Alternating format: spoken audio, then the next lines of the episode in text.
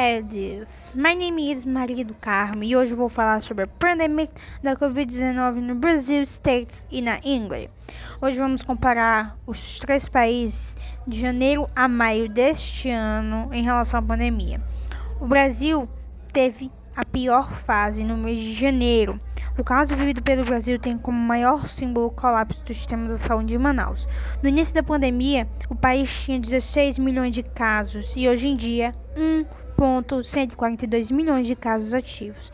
Os Estados Unidos, um dia após confirmar o primeiro caso de coronavírus em janeiro deste ano, o presidente do país, Donald Trump, garantiu no Fórum Econômico de Davos que a situação estava sob controle. Mas os números de infectados dos Estados Unidos no início da pandemia diz ao contrário.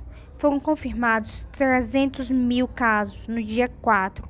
Já no dia 10, tinha 500 mil casos. Apenas seis dias progrediu para 500 mil casos.